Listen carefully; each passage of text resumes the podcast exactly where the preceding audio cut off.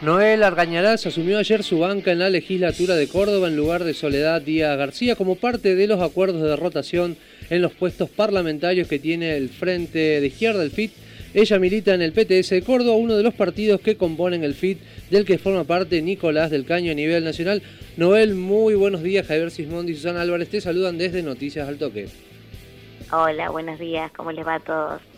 Muy buenos días, Noel. Eh, sabemos que una de tus intenciones es ser la voz de los trabajadores en la legislatura. Eh, ¿Cómo crees que va a ser tu aporte en ese sentido? ¿Cuál va a ser tu impronta en este ingreso en el ámbito legislativo provincial? Bueno, eh, primero decir que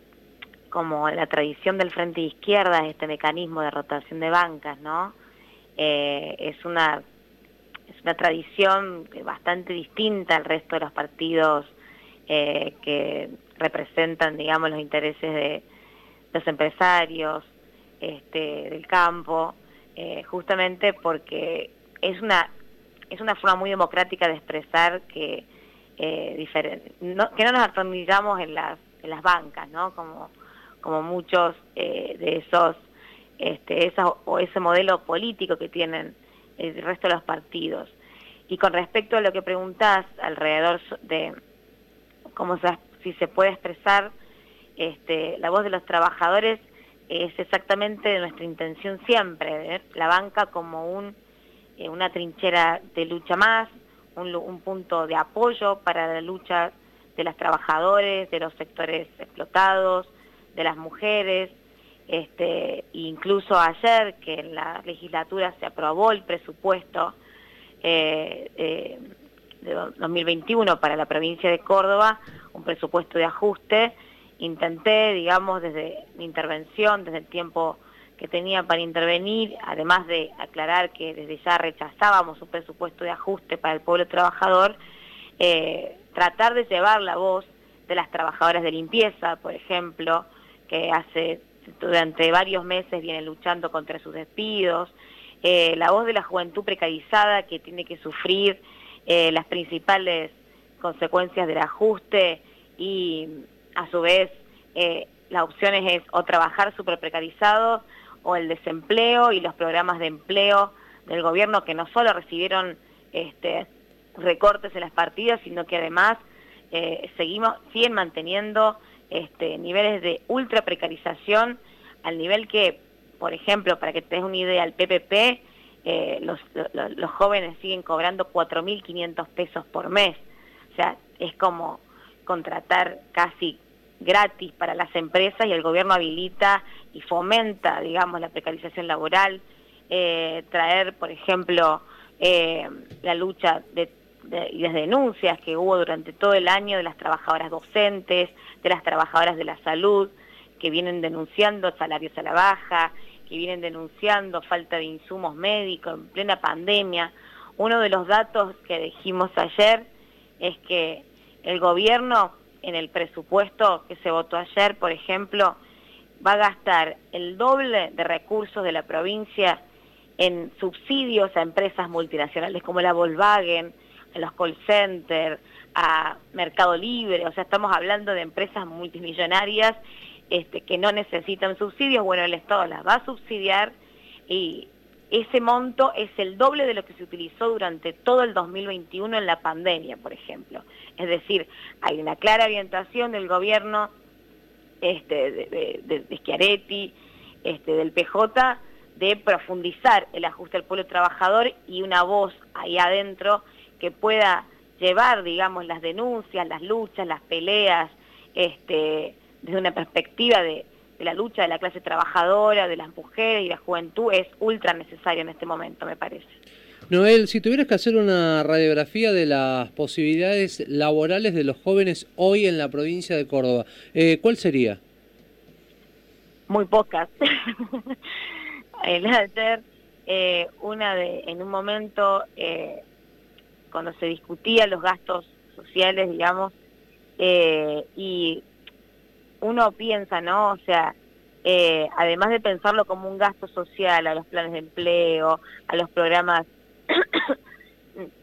precarizadores, como le decimos nosotros,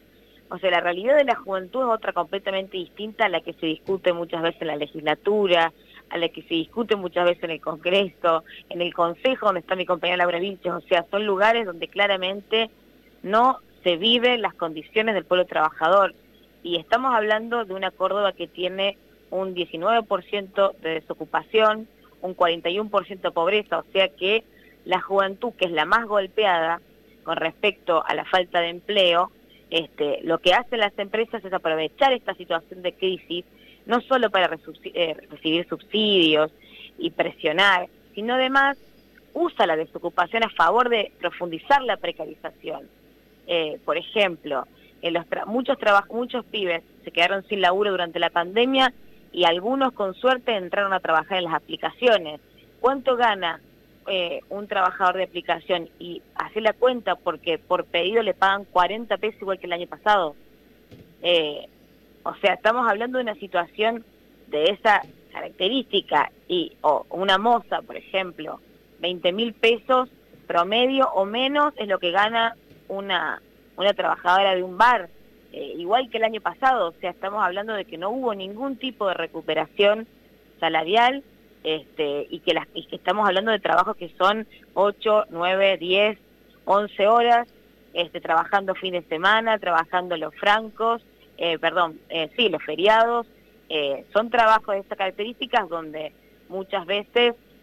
además muchos son insalubres, como los call centers, por ejemplo, que venimos de un conflicto y las trabajadoras y trabajadores call center no solo que en la pandemia tuvieron que pagarse, digamos, la eh, con su propio ingreso, propio salario, el internet que usaba para trabajar, la luz, sino que además este, es un trabajo completamente insalubre, donde necesitas sillas este, especiales para poder trabajar. Bueno, hay una situación donde aumenta, o sea, empeoran las condiciones de vida, empeoran los, este, los salarios eh, y, las y empieza a haber proceso de lucha, porque eso es muy importante también. O sea, ningún, este, nadie se deja, digamos, eh, hundir en la miseria, en la pobreza y en la desocupación sin luchar, ¿no? Y empieza a pasar en Córdoba que las trabajadoras de limpieza, que los trabajadores de call center, que los trabajadores de aplicación empiezan a dar peleas, eh, ya sea contra los despidos, por la recuperación salarial,